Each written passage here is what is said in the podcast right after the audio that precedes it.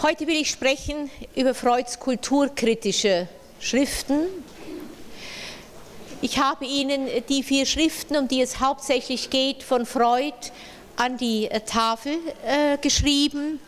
Es ist äh, Totem und Tabu 1912, 1913, äh, Massenpsychologie und Ich-Analyse 1921, Die Zukunft eine Illusion 1927 und dann insbesondere das Unbehagen in der Kultur 1930. Und ich werde mich darüber hinaus äh, stützen auf zwei Einführungen äh, in die Freudsche Kulturkritik. Äh, das eine ist von Franz Schlederer, die Gesellschafts-, Kultur- und Religionskritik bei Freud aus der Psychologie des 20. Jahrhunderts. Das andere ist ein relativ kleiner äh, Band äh, von äh, Lohmann, Freud zur Einführung, Hamburg 1986. Ein solches Bändchen könnte man sich, wenn Sie interessiert sind, vielleicht kaufen. Es ist also ein Taschenbuch. Zu Freuds kulturkritischen Schriften. Das Lebenswerk Sigmund Freuds, so Schlederer, vor allem seine Tätigkeit als Analytiker war darauf gerichtet, für die seelischen Erkrankungsformen den historischen Ursprung im Leben des Menschen zu finden. Dieser historische Forschungsansatz Freuds, der den menschlichen Werdegang nachzeichnet und Krankheit als ein Leiden des Menschen an seinen Reminiszenzen auffasst, führt unvermeidlich über das individuelle Ich hinaus in den Bereich von Gesellschaft und Kultur, in dem sich dieser Werdegang ereignet und Reminiszenzen, man könnte vielleicht sagen Erinnerungsspuren hinterlässt, die zur Krankheit führen. Für die so vorgezeichnete Ausweitung des psychoanalytischen Erkenntnisgegenstandes auf Gesellschaft und Kultur bedarf es für Freud keiner gegenüber der Analyse des Individuums grundlegenden Veränderung des psychoanalytischen Forschungsansatzes und der psychoanalytischen äh, Methode. Freud sah Menschen in der Mehrzahl, also Menschen, viele Menschen einfach als Gesellschaft und die Gesellschaft als Mensch im Plural das bedeutet unter anderem, dass eine Gesellschaft an einer hier jetzt kollektiven Neurose erkranken kann, ebenso wie der einzelne Mensch. Freud spricht zum Beispiel von kollektiven Wahnbildungen, äh, zu denen er auch religiöse Vorstellungen rechnet. Wir werden darauf zu sprechen kommen und ich sage aus der Erfahrung der letzten Vorlesung, die ich äh, über den gleichen Gegenstand gehalten habe, bereits jetzt, dass die Hörer und Hörerinnen unter Ihnen, äh, die selber eine starke religiöse Bindung haben, jetzt äh, in Kontakt kommen werden äh, bei Freud mit einer nicht religiösen Einstellung. Sie werden sehen, wie weit jemand, der zu der Religion eine vielleicht sollte man sagen, aufklärerische äh, Einstellung hat. Äh, jemand, der Religion äh, ablehnt und stattdessen ein Ideal von Aufklärung aufrichtet, wie weit ein solcher Mensch mit kulturkritischen Betrachtungen kommt, wenn er sich nicht auf den Trost der Religion zurückziehen kann Keinesfalls äh, ist diese Vorlesung in irgendeiner Weise als Angriff äh, auf die Religion äh, gemeint. Zu diesen gesellschaftskritischen Betrachtungen gehört darüber hinaus der Führermythos, der unter bestimmten historischen Bedingungen die Massen einigt. Solche allgemein geteilten Illusionen haben mit dem Wahn einmal die Eigenschaft gemeinsam, dass sie sich der Realitätsprüfung widersetzen. Zum anderen danken sie, ebenso wie der Wahn, ihre Macht dem Gehalt an historischer Wahrheit, die sie aus der Verdrängung vergessener Urzeiten heraufgeholt haben, so Freud. In seinen letzten Schriften kommt Freud immer wieder zu der Feststellung einer Parallelität zwischen den dynamischen Konflikten im Individuum, also zwischen den Instanzen Ich, Es und Über-Ich, über die wir gesprochen haben, und den Geschehnissen der Menschheitsgeschichte, die Freud als Wechselwirkung zwischen Menschennatur, Kulturentwicklung und Religion versteht. Die Religion ist für ihn der Niederschlag urzeitlicher Erlebnisse, in denen Freud die Wurzel der Kultur und damit auch der menschlichen Aggression und des menschlichen Schuldgefühls erblickt, sowie das Über-Ich, Sie erinnern sich, der Niederschlag der Gebote und Verbote der äh, jeweiligen individuellen Eltern verkörpert.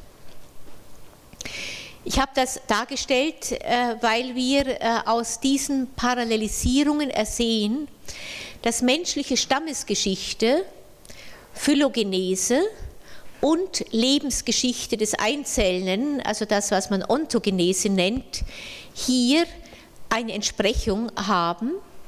Für Freud wiederholen sich in der menschlichen Lebensgeschichte, in der Ontogenese, die Urkonflikte der menschlichen Stammesgeschichte, verdichtet im Ödipus-Komplex und insbesondere dem männlichen Ödipus-Komplex, wie wir ihn bereits äh, beschrieben haben.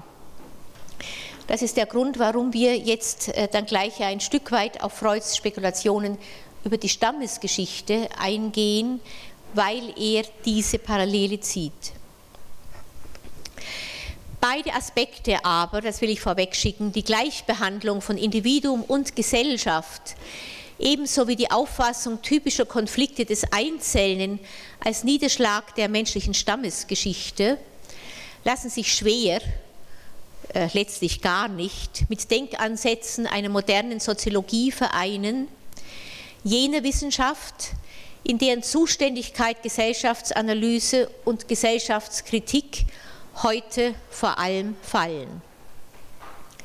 Auch die in Freuds kulturkritischen Schriften immer wieder durchscheinende Vorstellung eines Lamarckismus, äh, also einer Vorstellung, dass Umwelteinflüsse unter bestimmten Bedingungen erbwirksam werden, Veränderungen des Phänotyps sich also auf den Genotyp übertragen können, gelernt werden können, letzten Endes äh, eine solche Vorstellung gilt heute als wissenschaftlich widerlegt.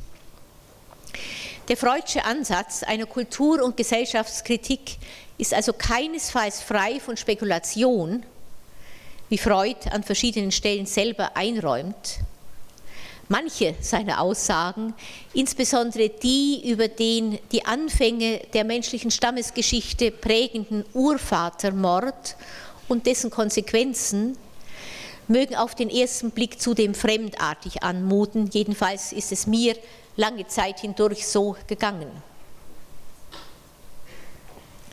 Und dennoch geht von Freuds gesellschafts- und kulturkritischen Schriften eine Wirkung aus, fast möchte man sagen, ein Faszinosum, das viele veranlasste, gerade hier in dieser individuumsübergreifenden auf Gesellschaft und Kultur bezogenen Theorie das, äh, ich zitiere nochmals, eigentliche kritische Erklärungspotenzial der Psychoanalyse zu vermuten und nicht äh, in äh, dem individualpsychologischen klinischen Ansatz, den als psychoanalytischen Medikozentrismus zu diffamieren, heute vielfach Mode äh, geworden ist.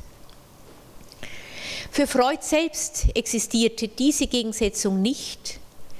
Vielmehr ergab sich für ihn der kritische Blick auf Gesellschaft und Kultur unmittelbar aus seinen klinischen Erfahrungen, zum Beispiel aus dem Leiden seiner Patientinnen und Patienten an einer verlogenen, Kultur, äh, kulturell sanktionierten Sexualmoral.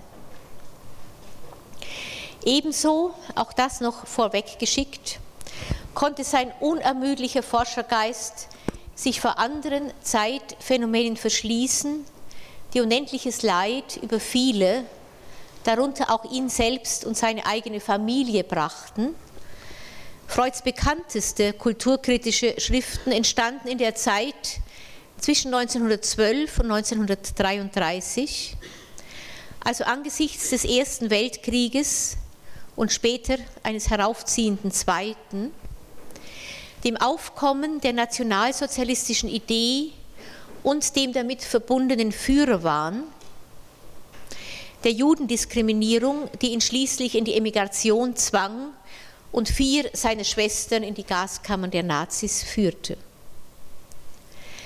Freud stellte sich in seinem wissenschaftlichen Werk auch diesem Zeitphänomen mit einer Klarsichtigkeit und einer jeder verlogenen Tröstung abholden Tendenz zur Wahrhaftigkeit.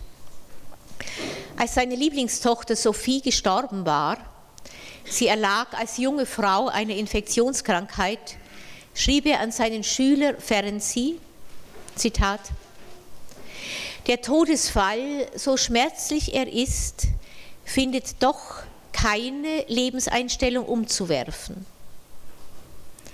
Jahrelang war ich auf den Verlust meiner Söhne gefasst im Zusammenhang mit dem Weltkrieg. Nun kommt der der Tochter.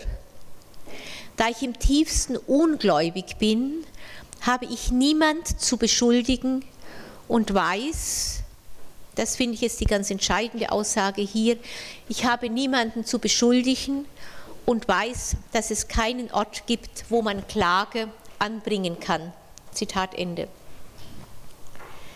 Viele der Feststellungen, die wir in Freuds kulturkritischen Schriften antreffen, besitzen auch für die Probleme unserer Gegenwart, Krieg, kritiklose Fortschrittsgläubigkeit und in ihrem Gefolge die Zerstörung von Natur und Umwelt, den Wahn bestimmter politischer Ideologien ebenso wie die Todesverleugnung der Moderne, eine unmittelbare und wie ich meine, äh, ungeachtet aller wissenschaftlichen Irrtümer, die sich darin eingeschlichen haben, ungemein starke Erklärungskraft.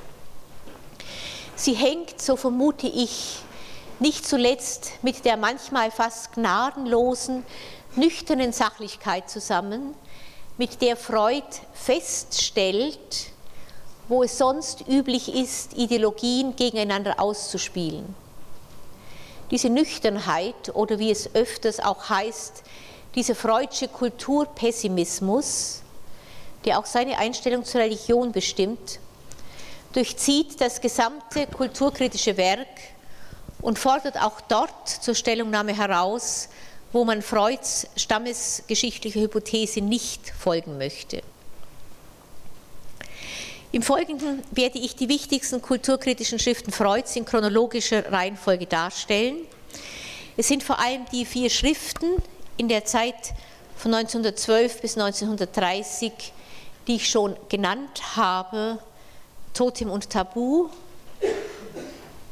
eine Schrift, die vor allem auf die stammesgeschichtlichen Hypothesen eingeht, Massenpsychologie und Ich-Analyse, in der es insbesondere äh, um die Darstellung der Identifikation der Massen mit einem Führer geht, die Zukunft einer Illusion, in der Freud sich intensiver äh, insbesondere mit der menschlichen Religion auseinandersetzt und dann 1930 das Unbehagen in der Kultur.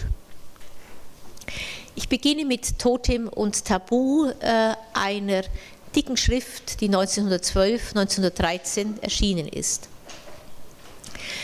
Totem und Tabu ist ein religionspsychologisches Werk, in dem Freud den Wurzeln der Inzestscheu in primitiven Kulturen ebenso wie in unserer eigenen nachgeht.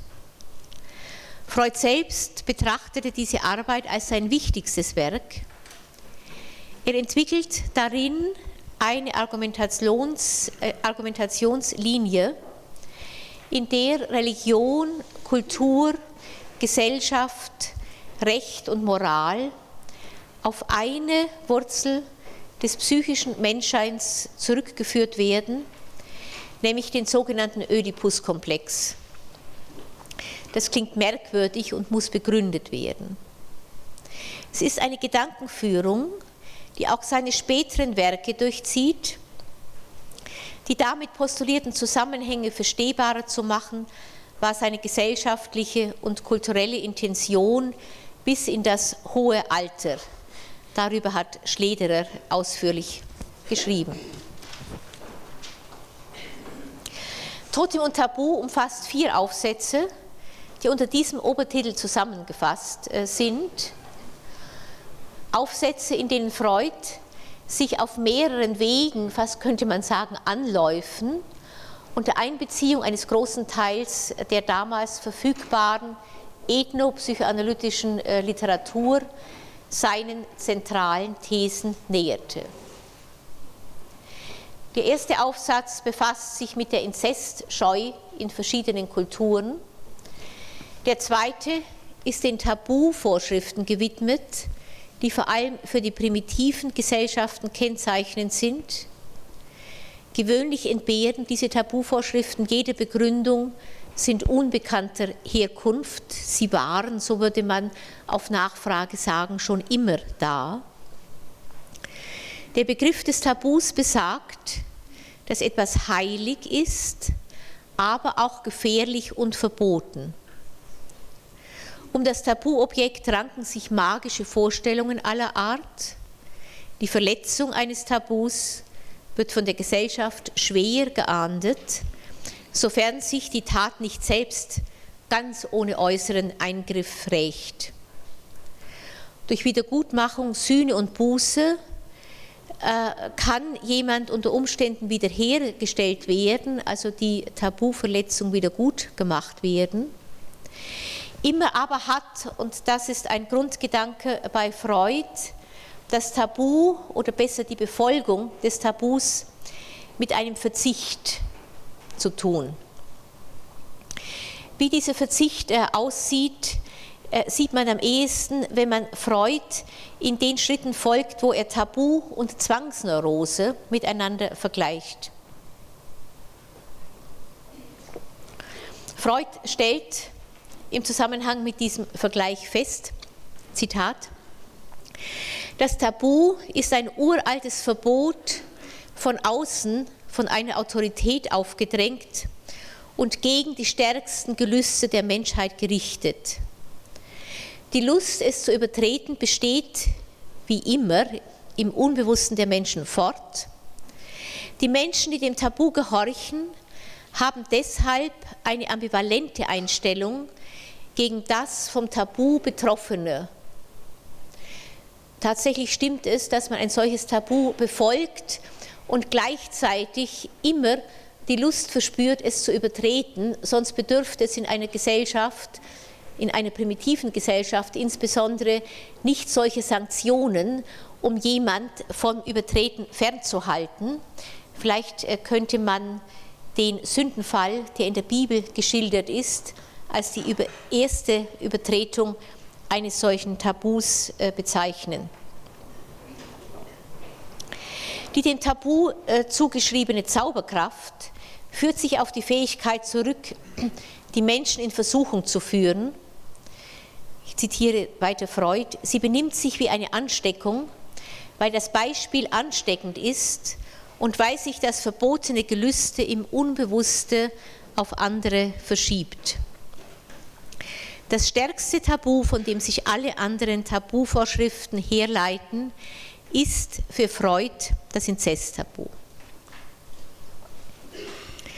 Im dritten Teil seiner Arbeit die den Untertitel trägt Animismus, Magie und Allmacht der Gedanken, befasst sich Freud dann mit dem Vorgang der Beseelung der Natur durch den Menschen bei Primitiven.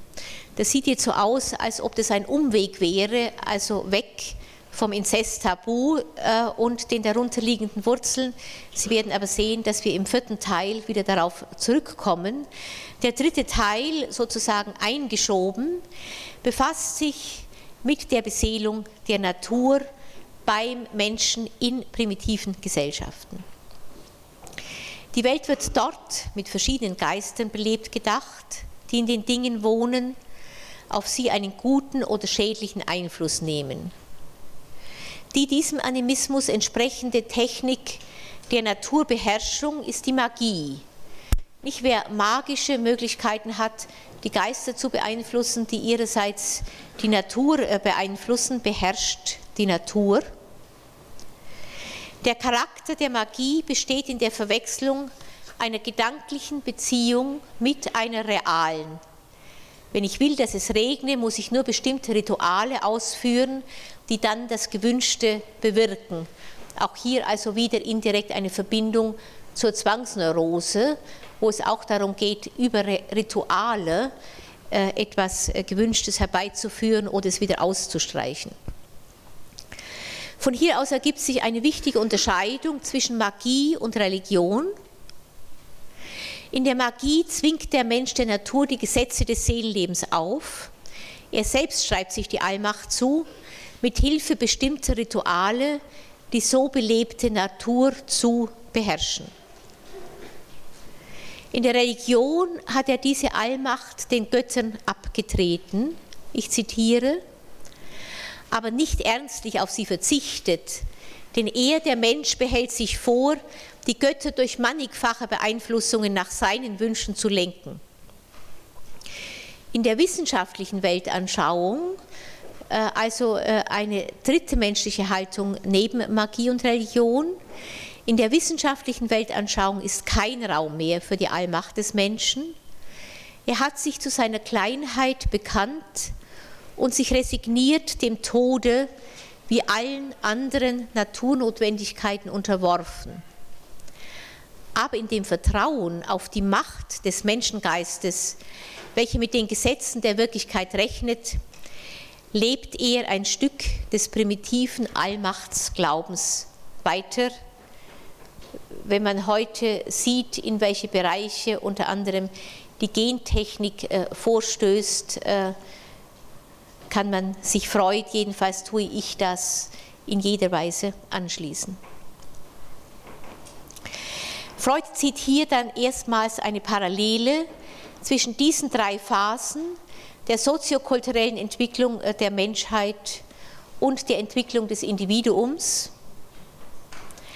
Danach entspricht der Narzissmus des Menschen, der ursprüngliche Narzissmus des Menschen äh, eines kleinen Kindes, das äh, in Freuds Vorstellung noch ganz auf sich zentriert ist, der animistischen Phase, für die religiöse Phase sei die Objektfindung als Bindung an die Eltern charakteristisch und die wissenschaftliche Phase, so zumindest Freud, stehe für den Reifezustand des Individuums, welcher auf das Lustprinzip verzichtet hat und unter Anpassung an die Realität sein Objekt in der Außenwelt sucht. Zitat äh, Ende.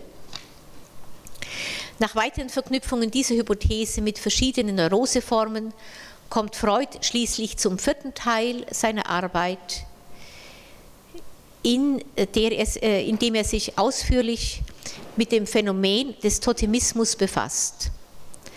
Dabei entwickelt er die Hypothese, dass Primitive ebenso wie Kinder zu bestimmten Tieren, bei Primitiven dem Totemtier, ein eigentümlich ambivalentes Verhältnis entwickeln.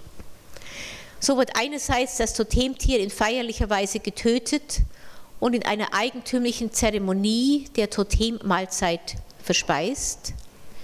In primitiven Kulturen gehört zu jedem Fest ein solches Opfer. Gleichzeitig betonte das Opferfest die Zusammengehörigkeit untereinander und mit der Gottheit. Dabei hat der Einzelne das Bewusstsein, dass eine verbotene Handlung geschieht, Zitat, die nur durch die Teilnahme aller gerechtfertigt werden kann. Es, bedarf, es darf sich auch keine von der Tötung der Mahlzeit ausschließen. Zitat Ende. Von hier aus äh, kommt Freud dann schließlich zu seiner berühmten Ableitung eines den Anfang der menschlichen Stammesgeschichte konstituierenden und sich seither prägenden Urvatermords.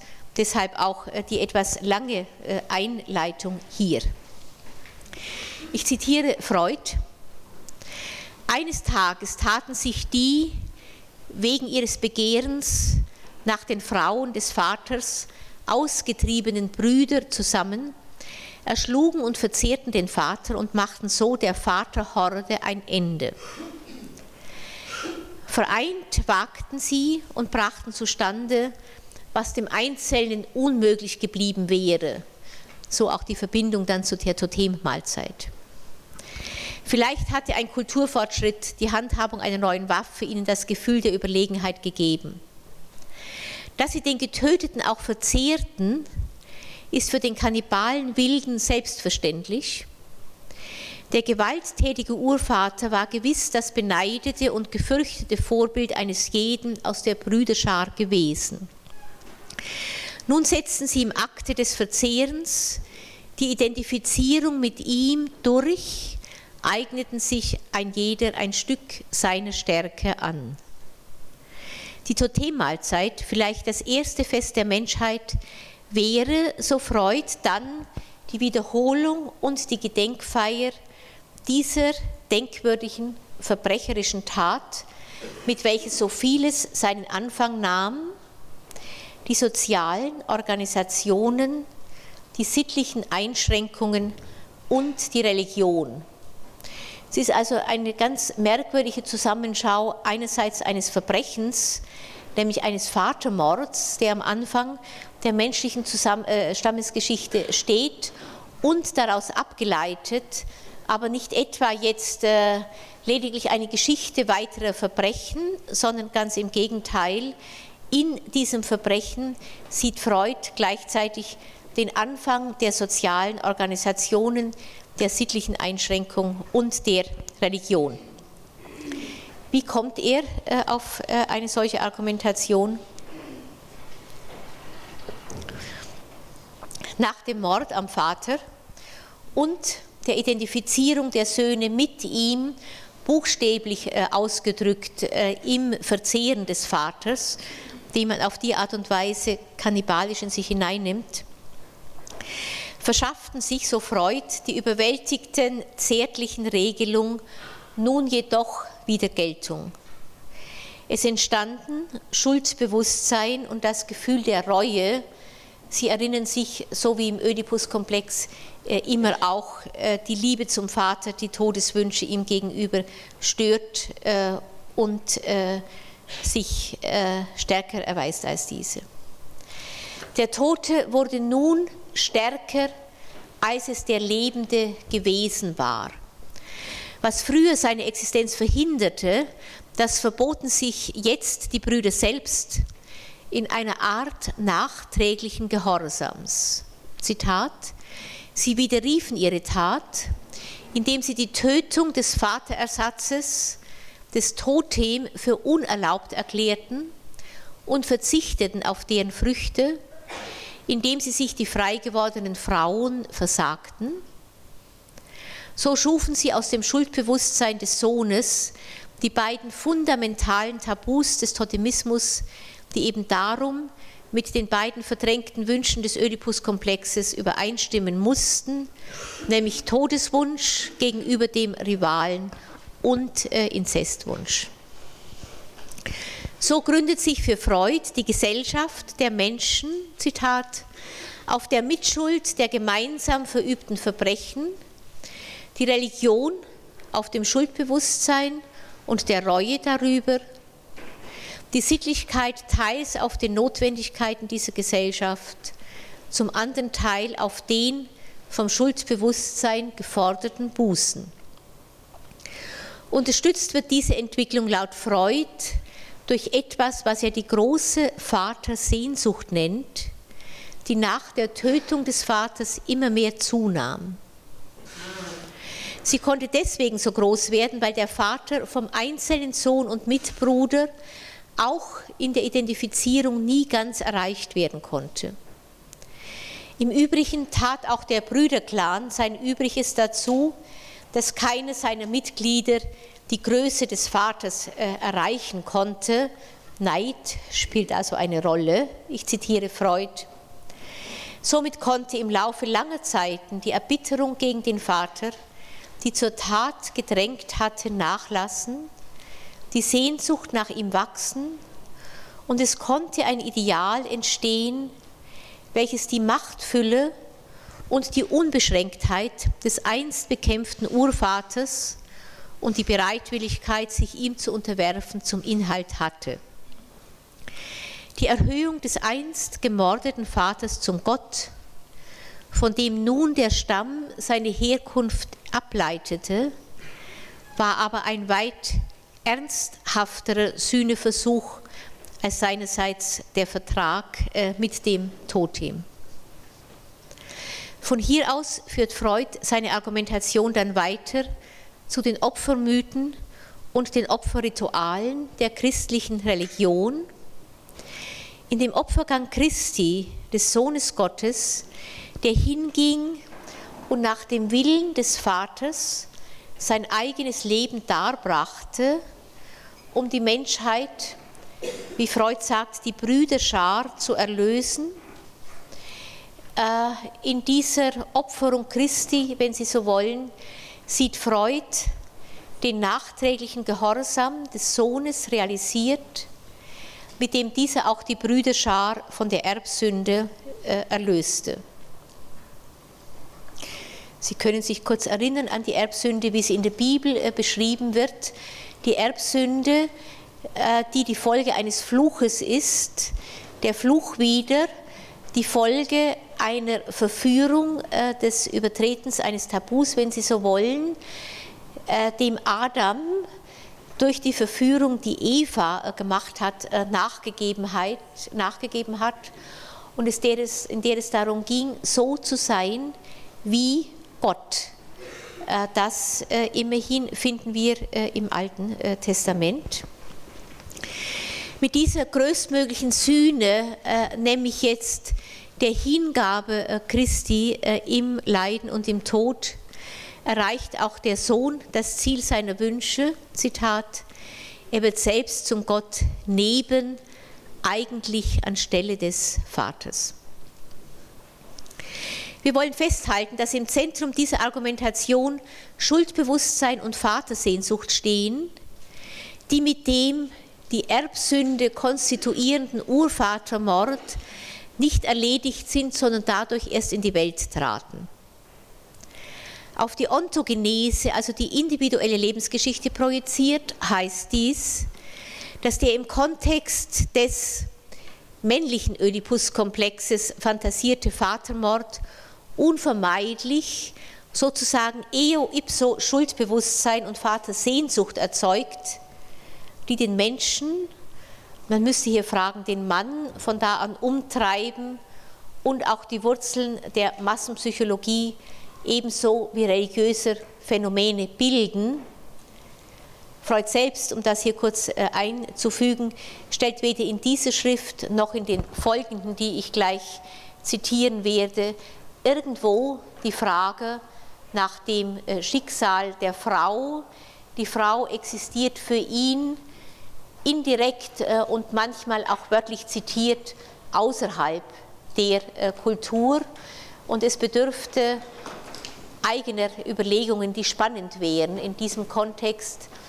Was in der Vorstellung des Urvatermordes von einem Mann erdacht und der Interpretation einer menschlichen Geschichte als einer männlichen Geschichte ausgeblendet oder zumindest nicht mitgedacht äh, wurde, was, wenn Sie so wollen, die weibliche Stammesgeschichte ist, wenn man sich nicht damit äh, begnügen will, äh, dass Frauen eben im Besitz des Vaters sind und die Brüder sich ihrer ebenfalls bemächtigen wollen.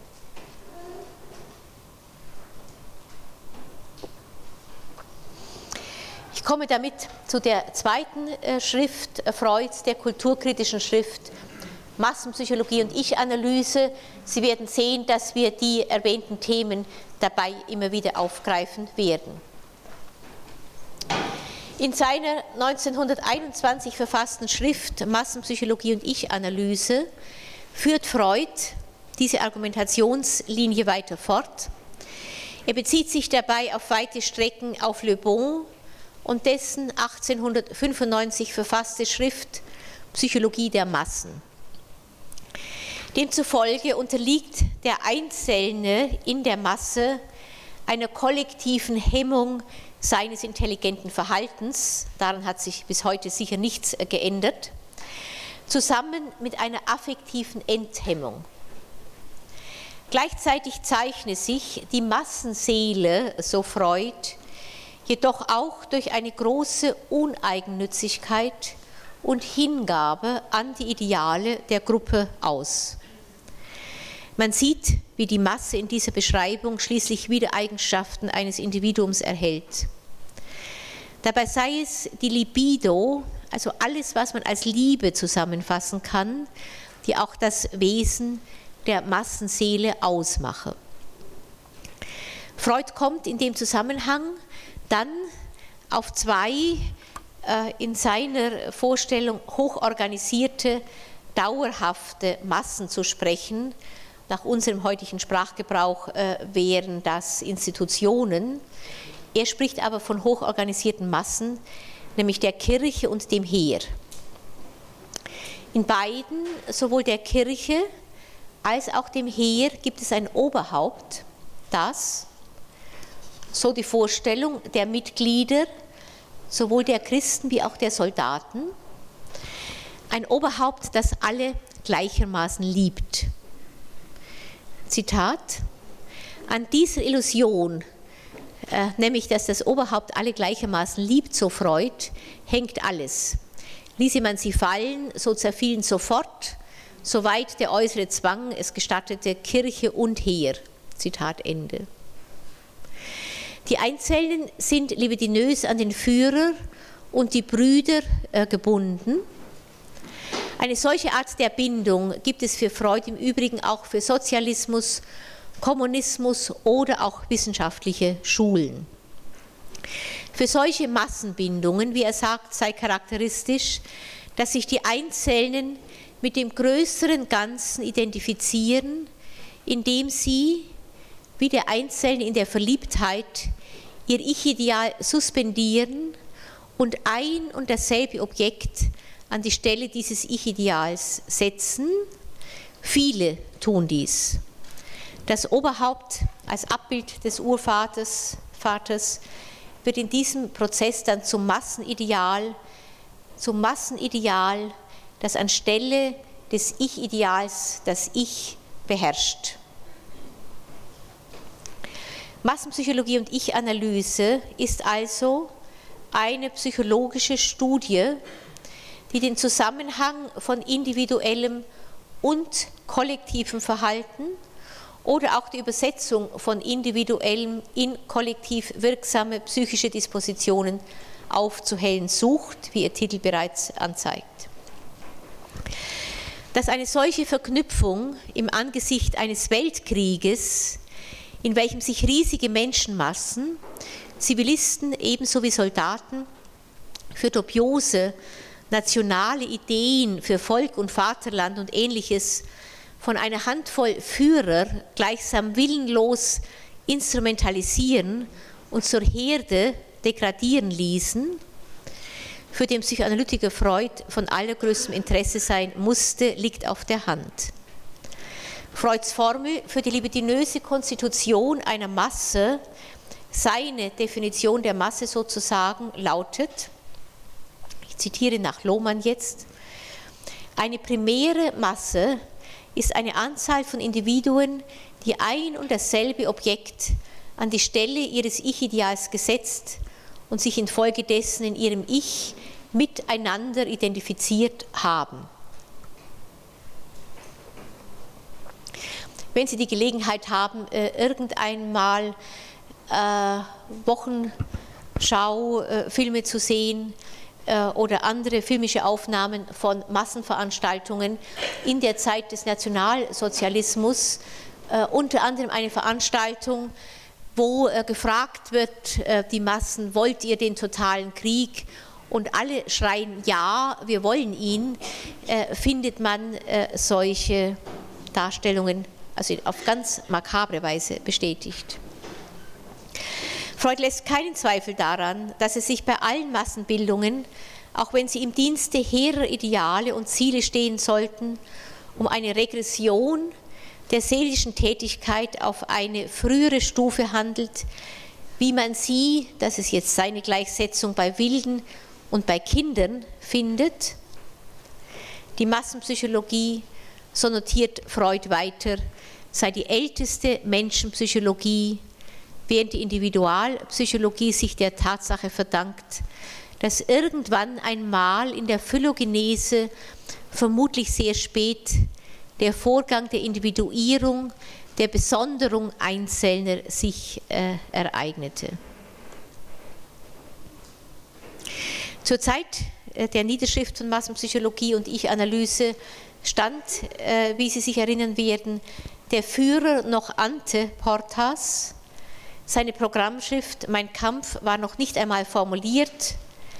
Niemand wird jedoch ernstlich bezweifeln, dass der Nationalsozialismus jene Massenbewegung, die den Individuen den Himmel versprach und sie mit ihrer Einwilligung in die Hölle schickte, so Lohmann, die Wahrheit der freudschen Massenpsychologie historisch in bestürzender Deutlichkeit bestätigt hat.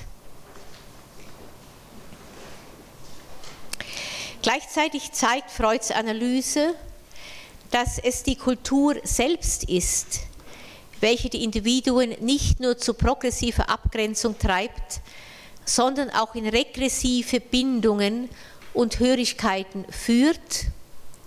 Dies wird noch deutlicher in Freuds Schrift Die Zukunft eine Illusion, in der Freud sich mit dem Phänomen der Religion beschäftigt. Ich selber bin sehr religiös äh, aufgewachsen äh, und in der Zeit meines Abiturs mit dieser Schrift in Verbindung äh, gekommen. Sie hat mich sehr lange beschäftigt und ich will die Grundgedanken darin Ihnen einfach weitergeben. In dieser Arbeit geht es Freud um die Zukunft unserer Kultur und dabei insbesondere um das Wesen und die Funktion sogenannter religiöser Vorstellungen, die er als ein Stück Infantilismus sieht, welches es zu überwinden gilt. Gleichzeitig sagt Freud aber, dass die religiösen Vorstellungen das vielleicht bedeutsamste Stück des psychischen Inventars einer Kultur sind.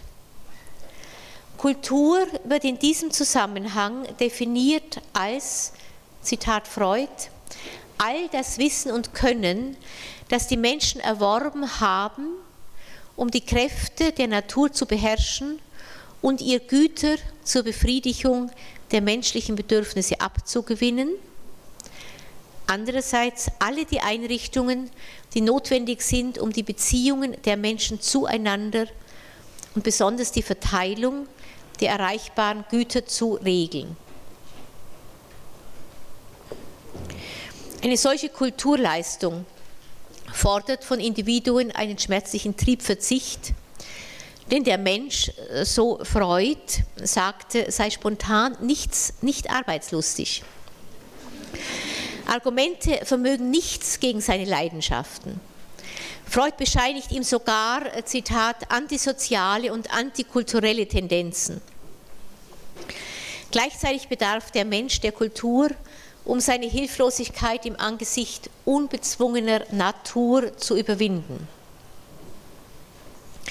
Diese Hilflosigkeit gegenüber der Natur oder auch dem Schicksal erzeuge, so Freud, einen ständigen ängstlichen Erwartungszustand, eine schwere Kränkung des natürlichen Narzissmus, der gegenüber der Mensch nach Trost und Beseitigung der Unsicherheit verlangt.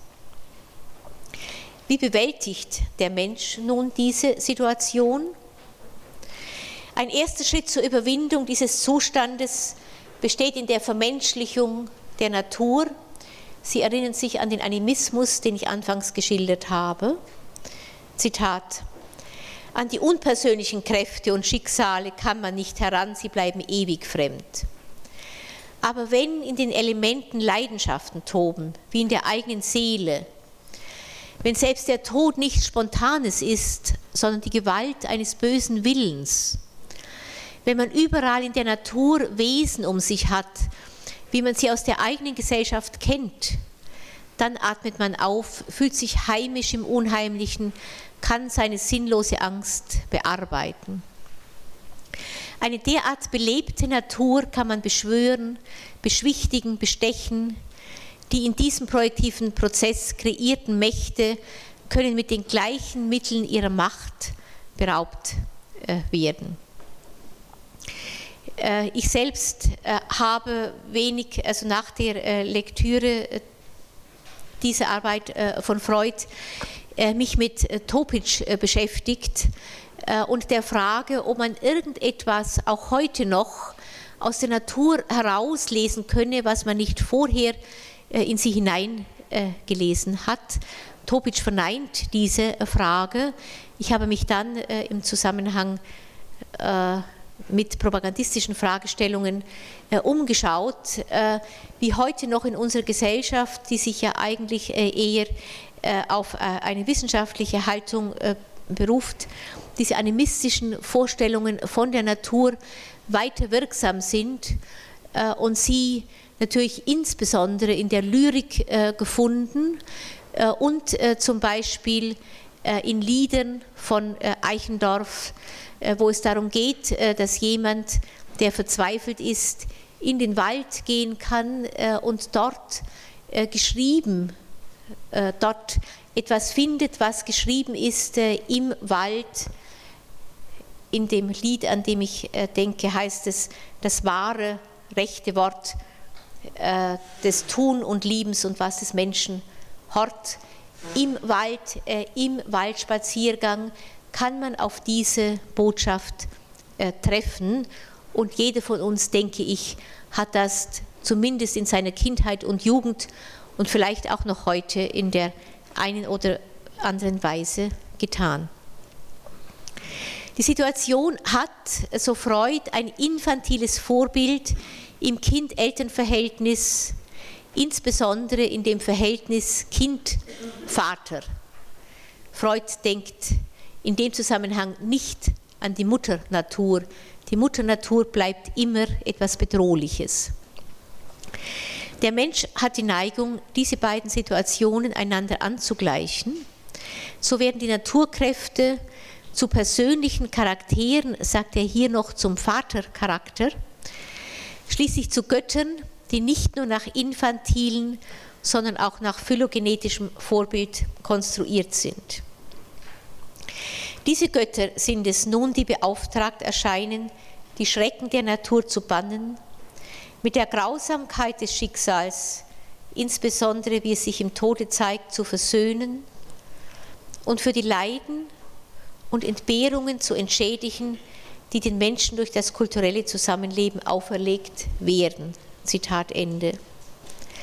Und über den Göttern das Vielfältige der Natur gleichsam zusammenfassend, wurde das eine göttliche Wesen als mit überlegener Weisheit, mit Allgüte und Gerechtigkeit äh, ausgestattet äh, gedacht. Zitat, das Volk, es war das jüdische, dem zuerst solche Konzentrierung der göttlichen Eigenschaften gelang, war nicht wenig stolz auf diesen Fortschritt es hatte den väterlichen Kern, der von jeher hinter jeder Gottesgestalt verborgen war, freigelegt. Im Grunde war es eine Rückkehr zu den historischen Anfängen äh, der Gottesidee. Nun, da Gott ein einziger war, konnten die Beziehungen zu ihm, die Innigkeit und Intensität des kindlichen Verhältnisses zum Vater Sie erinnern sich an die Vatersehnsucht wiedergewinnen. Fazit, Freud. Religiöse Vorstellungen sind demnach nicht Niederschläge der Erfahrung oder Endresultate des Denkens. Es sind Illusionen, Erfüllungen der ältesten, stärksten, dringendsten Wünsche der Menschheit. Das Geheimnis ihrer Stärke ist die Stärke dieser Wünsche. Freud selbst, Freud fordert gegenüber diesen Illusionen, die in so einschneidender Weise das Leben des Einzelnen wie das der Gesamtheit der Menschen beeinflussen, demgegenüber eine irreligiöse Erziehung ohne glaubensbedingte Einschränkungen, nur, und damit sehen Sie gleichzeitig seine eigene Überzeugung, eine Erziehung nur der menschlichen Vernunft verpflichtet. Zwar könne sich auch das als Illusion erweisen, das räumt Freud ein, man müsse diese Art der Irreligiosität in der Erziehung aber wagen. Seine Argumentation ist, wenn Sie so wollen, ein Plädoyer für die Zurückführung von Kulturvorschriften auf das sozial Notwendige, die Bescheidung und das Wissbare und für eine Menschenliebe, die, so Freud, äh, auf die Dauer an die Stelle der Religion äh, zu treten hat. Freud hat, äh, vielleicht sollte ich das noch sagen, diese Schrift im gleichen Jahr formuliert, nämlich 1900, nein, Entschuldigung, ich habe was übersprungen. Ich will hier etwas überspringen und zu der berühmtesten freudschen Schrift kommen, nämlich dem Unbehagen in der Kultur 1930, äh, dem gleichen Jahr, das wollte ich gerade sagen, in dem Freud auch der Goethe-Preis der Stadt Frankfurt verliehen wurde. Es heißt das Unbehagen in der Kultur, äh, wie Sie vielleicht sehen, und nicht an der Kultur, wie ich per eigener Fehlleistung sehr lange immer wieder gesagt habe, offenbar aus der Vorstellung heraus, dass man der Kultur gegenübertreten könne und an ihr äh, Unbehagen äh, empfinden. Das Unbehagen in der Kultur heißt gleichzeitig, dass es keinen Ausweg aus dieser Kultur gibt. Freud setzt die Argumentation, die ich gerade beschrieben habe, im Unbehagen in der Kultur fort. Er geht wieder auf die Menschen äh, Liebe ein, die er äh, gefordert hat in diesem Zusammenhang und sagt, dass sich diese, diese Menschenliebe nicht, wie unter anderem von Romain Roland behauptet, einem ozeanischen Gefühl verdanke, das im Menschen seit der Frühzeit seiner Entwicklung existiert, wie heute auch viele Psychoanalytiker sagen würden, Menschenliebe ist etwas, was aus einer äh, ursprünglichen Erfahrung von Verschmelzung stammt, sondern so Freud der infantilen Hilflosigkeit und der durch sie geweckten Vatersehnsucht, zumal dass sich dieses Gefühl nicht einfach aus dem kindlichen Leben fortsetzt, sondern die Angst vor der Übermacht des Schicksals dauernd äh, erhalten wird. Ich habe an äh, andere Stelle, nämlich äh, dem Buch Expedition äh, in den dunklen Kontinent, also diese Argumentation aufgegriffen. Und man sieht, wenn man einen feministischen Standpunkt einnimmt, was man zwischendurch immer wieder mal tun sollte, dass hier die Kultur und die Vatersehnsucht, die beschrieben wird in diesem Zusammenhang, eine Vatersehnsucht ist, der sich wahrscheinlich in erster Linie ein Mann versichert gegenüber einer äh, Natur, die hier irgendwo mit der Mutter und der Bedrohlichkeit der Mutter in eins äh, gesetzt wird. Sie müssten das, wenn Sie wollten, dort weiter nachlesen. Hier, so Freud, äh, wird beschrieben, dass das daraus abgeleitete religiöse Tun, nämlich aus der Hilflosigkeit gegenüber äh, dem Schicksal und der Natur äh, geborenen äh, Gefühl des Angewiesenseins auf einen solchen Vater. Das daraus abgeleitete religiöse Tun, das ritualisierte Handeln erscheint so offenkundig, sagt Freud, infantil und wirklichkeitsfremd, dass es einer menschenfreundlichen Gesinnung schmerzlich wird zu denken, die große Mehrheit der Sterblichen werde sich niemals über diese Auffassung des Lebens erheben können. Zitat Ende. Die Frage des Menschen nach seinem Lebenszweck, nach dem Sinn seines Daseins, wie die Religion sie stellt, kann, so Freud, nicht beantwortet werden. Es steht ihm auch nicht zu, sie zu stellen. Freud geht stattdessen dem nach, was die Menschen selbst, Zitat, als Zweck und Absicht ihres Lebens erkennen lassen, was sie vom Leben fordern, was sie von ihm erreichen wollen. Zitat Ende. Damit trifft er auf das Problem des menschlichen Glücks. Was die Menschen vom Leben fordern, ist dies, glücklich zu werden und zu bleiben. Es ist, so Freud, einfach das Programm des Lustprinzips, das den Lebenszweck setzt. Von diesem Prinzip ist die Leistung des seelischen Apparats beherrscht und doch, so Freud weiter, ist sein Programm das des seelischen Apparats im Hader mit der ganzen Welt. In seiner weiteren Argumentation kommt Freud deshalb zu dem berühmten und aus meiner Sicht äh, letztlich ungeheuerlichen Satz, Zitat, die Absicht, dass der Mensch glücklich sei, ist im Plan der Schöpfung nicht enthalten. Zitat Ende. Freud untersucht dann verschiedene Methoden der Glücksgewinnung, zu denen er vor allem die Methode des Liebens zählt. Es sei die geschlechtliche Liebe, die dem Menschen, Zitat, die stärkste Erfahrung einer überwältigenden Lustempfindung vermittelt und so das Vorbild für unser Glücksstreben gegeben habe.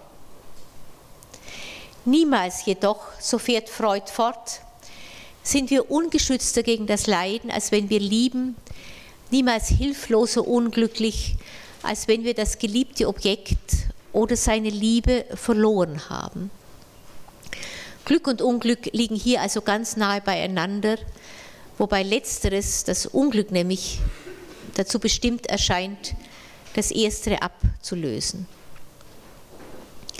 Aber auch die Religion steht dem Glückserwerb des Menschen entgegen, weil sie ihren Weg zum Glückserwerb und ihren Leidenschutz allen in gleicher Weise aufdrängt. Zitat, ihre Technik besteht darin, den Wert des Lebens herabzudrücken und das Bild der realen Welt wahnhaft zu entstellen, was, so Freud, die Einschüchterung der Intelligenz zur Voraussetzung hat. Anders als noch 1927 in die Zukunft einer Illusion wird nun nämlich auch Freud Skepsis gegenüber den menschlichen Errungenschaften von Wissenschaft und Technik sichtbar die Bestandteil der Kultur sind und dem Schutz des Menschen gegen die Natur und der Regelung der Beziehungen des Menschen dienen sollen. Der Mensch, so sagt Freud, sei auf diesem Wege sozusagen eine Art Prothesengott äh, geworden, wenn er alle seine Hilfsorgane anlegt, sich dabei aber nicht glücklich fühlt. Die weiteren Untersuchungen äh, Freuds äh, im Unbehagen in der Kultur äh, gehen dann einmal oder gehen dann einmal sehr stark ein auf das Recht der Gemeinschaft gegen die individuelle Freiheit. Von da aus kommt Freud auf das Problem des kulturell geforderten Triebverzichts, eines Triebverzichts, das sowohl für den libidinösen als auch für den aggressiven Triebanteil äh, gilt und schließlich äh, zu seinem Dualismus, äh, Lebenstrieb, Todestrieb und der Vorstellung der Kultur als eines Opfers dieser beiden Giganten. Ich will diese Argumentation in einer gewissen Kürzung hier noch vorstellen. Das Unbehagen in der Kultur, sagt Freud, hängt vor allem damit zusammen, dass menschliches Zusammenleben erst möglich wird, wenn die Macht der Gemeinschaft ist stärker als das Recht des Einzelnen. Diese Ersetzung der Macht des Einzelnen durch die der Gemeinschaft ist der entscheidende kulturelle Schritt. Ich zitiere Freud nochmals, die individuelle Freiheit ist kein Kulturgut, so wenig wie das Glück. Dieser berühmte Ausspruch Freuds beinhaltet gleichzeitig, dass menschlicher Freiheitsdrang sich stets gegen Formen und Ansprüche der Kultur wendet, vielleicht sogar gegen Kultur überhaupt. Gleichzeitig aber wird der Mensch, ich zitiere, wohl immer seinen Anspruch auf individuelle Freiheit gegen den Willen der Massen verteidigen. So wird auf diesem Hintergrund für Freud die Kulturentwicklung schließlich zu einem Prozess, der hemmend auf die menschlichen Triebanlagen einwirkt, deren Befriedigung doch die ökonomische Aufgabe unseres Lebens ist. Triebsublimierung ist so ein hervorstechender Zug der Kultur, die jedoch den Triebverzicht nicht vergessen machen kann. Die feindseligen Einstellungen gegenüber der Kultur resultieren aus dieser Tatsache. Eigentlich, so Freud, sei es gar nicht so leicht zu verstehen, wie es auf Dauer möglich wird, einem Trieb die Befriedigung zu entziehen, ohne diesen Triebverzicht irgendwo zu kompensieren. Und es sei auf Dauer nicht ungefährlich, solches zu versuchen. Auch die ökonomischen Verhältnisse einer Gesellschaft wirken in aller Regel in Richtung des Triebverzichts. Der Zwang ökonomischer Verhältnisse entziehe der Sexualität regelhaft einen großen Betrag ihrer Energie. Bezüglich der westeuropäischen Kultur kommt Freud zu dem Schluss, dass in ihr das Sexualleben schwer geschädigt sei und seine Eigenschaft als Quelle von Glücksempfindungen in starkem Maße eingebüßt habe.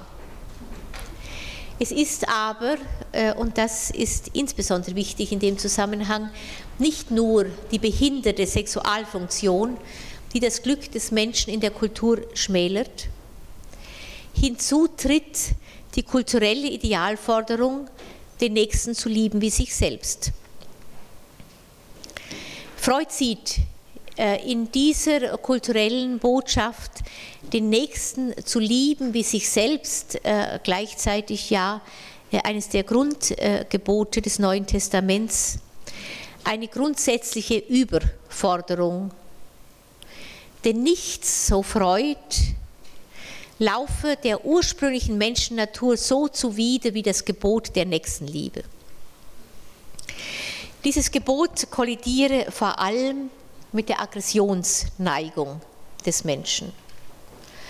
Diese Aggressionsneigung, diese primäre Feindseligkeit des Menschen sei es, die die menschliche Kultur und die menschliche Gesellschaft in ihrem Bestand bedroht. Ich zitiere Freud. Die Kultur muss alles aufbieten, um den Aggressionstrieben der Menschen Schranken zu setzen, ihre Äußerungen durch psychische Reaktionsbildungen niederzuhalten. Daher also das Aufgebot von Methoden, die die Menschen zu Identifizierungen und zielgehemmten Liebesbeziehungen antreiben sollen, daher die Einschränkungen des Sexuallebens und daher auch das Idealgebot, den Nächsten so zu lieben wie sich selbst das sich letztlich dadurch rechtfertigt, dass nichts anderes der ursprünglichen menschlichen Natur so sehr zuwiderläuft. In diesem Kontext nun kommt Freud auf den von ihm postulierten fundamentalen Triebdualismus von Eros und Todestieb zu sprechen. Kulturentwicklung wird für Freud zum dauernden Kampf zwischen Eros und Tod, Lebenstrieb und Destruktionstrieb. Das Schicksal der Aggression in der Kultur entspricht dem Schicksal der Aggression in der Entwicklung des Einzelnen.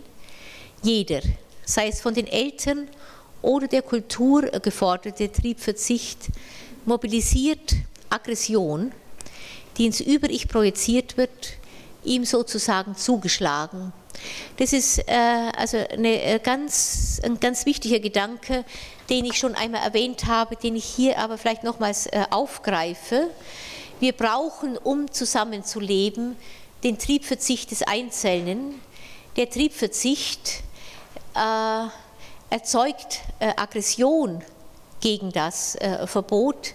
Die Aggression kann nicht ausgelebt werden, weil es Triebverzichte gibt, die internalisiert worden sind.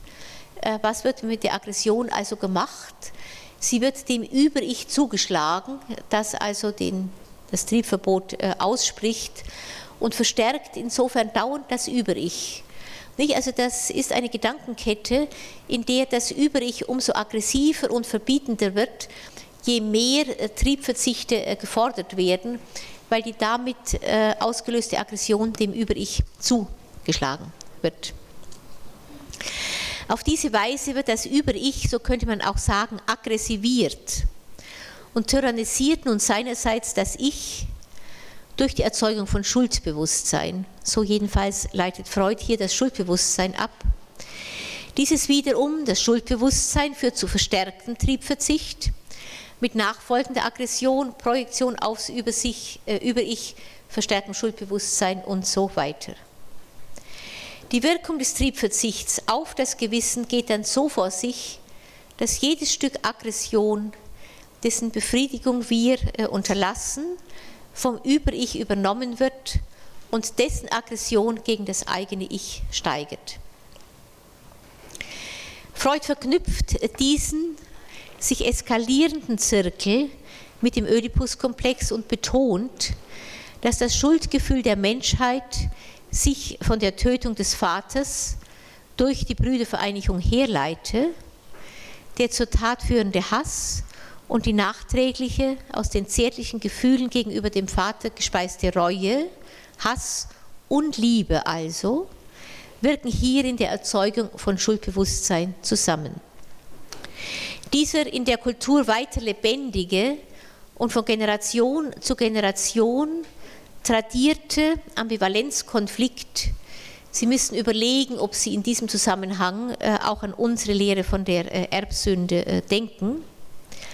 Eine Folge, so Freud, des ewigen Haders zwischen Liebe und Todesstreben birgt zwangsläufig in Richtung einer Steigerung des Schuldgefühls, vielleicht bis zu Höhen, die der Einzelne schwer erträglich findet. Der Kulturfortschritt wird also nach Freud mit einer enormen Glückseinbuße bezahlt. Eben deshalb ist er auch mit einer ungeheuren Aggressionsneigung verbunden die entweder nach außen abgeführt wird, damit wären wir bei der Kreation von Feindbildern, oder aber selbstzerstörerisch im Innern des Menschen wühlt. Unsere Kultur, so Freud, seien ihre ethischen Forderungen so anspruchsvoll, weil sie so tue, als ob den Menschen die Erfüllung der ethischen Forderungen möglich sei, ohne eine neurotische Erkrankung dafür auf sich zu nehmen. Zitat, unsere Kultur übt einen fast unerträglichen Druck auf uns aus. Sie verlangt nach einem Korrektiv, Zitat Ende.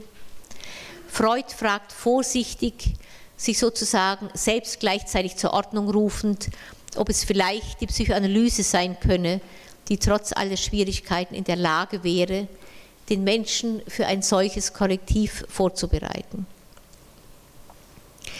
Es ist insbesondere Freuds Argumentation im Unbehagen in der Kultur, die Lohmann zu der Feststellung führte, das Individuum nehme in Freuds Theorie eine tragische Position ein. Dies gilt verstärkt seit der Postulierung eines Todestriebes. Ich zitiere Lohmann. Freuds Schrift verabschiedet die Idee, der Mensch könne unter den waltenden Umständen irgendwie glücklich sein wie immer er sich entscheide, was immer er tun mag, er steht unter einem mythischen, undurchschauten Gesetz, das dem individuellen Lebensvollzug zum Schicksalsvollzug macht. Die Lehre vom Streit der Giganten Eros und Tod, in die das Unbehagen der Kultur am Ende mündet, eine Lehre, die nun das libidinös begabte Individuum und die Kultur gemeinsam auf Seiten des Eros, der lebensschaffenden und erhaltenden Kräfte sieht, ist so übermenschlich, überdimensioniert, dass das Glücksstreben und die Glücksmöglichkeiten des Einzelnen für die Zukunft der Kultur relativ bedeutungslos äh, werden. Hier kommt man tatsächlich auf so eine Art soziobiologische äh, Erklärung. Von Bedeutung ist jetzt allein noch der ungewisse Ausgang des mythischen Kampfes zwischen Lebenstrieb und Todestrieb. Ich zitiere Lohmann. Die Schicksalsfrage der Menschheit scheint mir zu sein, ob und in welchem Maße es ihrer Kulturentwicklung gelingen wird, der Störung des Zusammenlebens durch den menschlichen Aggressions- und Selbstvernichtungstrieb Herr zu werden. Zitat äh, Ende hier von Lohmann. Und vielleicht äh, kann ich die Vorlesung äh, einfach schließen, indem ich Freud zitierend den letzten Absatz aus der Arbeit Das Unbehagen in der Kultur vorlese. Der Schlusssatz äh, kam, so wird hier vermerkt, 1931 äh, dazu, als die Bedrohung durch Hitler schon deutlich wurde. Ich zitiere Freud. Die Schicksalsfrage der Menschenart scheint mir zu sein, ob und in welchem Maße es ihrer Kulturentwicklung gelingen wird, der Störung des Zusammenlebens durch den menschlichen Aggressions- und Selbstvernichtungstrieb Herr zu werden. In diesem Bezug verdient vielleicht gerade die gegenwärtige Zeit ein besonderes Interesse. Die Menschen haben es jetzt in der Beherrschung der Naturkräfte so weit gebracht, dass sie es mit deren Hilfe leicht haben, einander bis auf den letzten Mann auszurotten. Sie wissen das daher ein gut Stück ihrer gegenwärtigen Unruhe, ihres Unglücks, ihrer Angststimmung. Und nun ist zu erwarten, dass die andere der beiden himmlischen Mächte, der ewige Eros, eine Anstrengung machen wird, um sich im Kampf mit seinem ebenso unsterblichen Gegner, dem Thanatos nämlich, zu behaupten aber, so der letzte Satz, wer kann den Erfolg und Ausgang voraussehen? Danke Ihnen.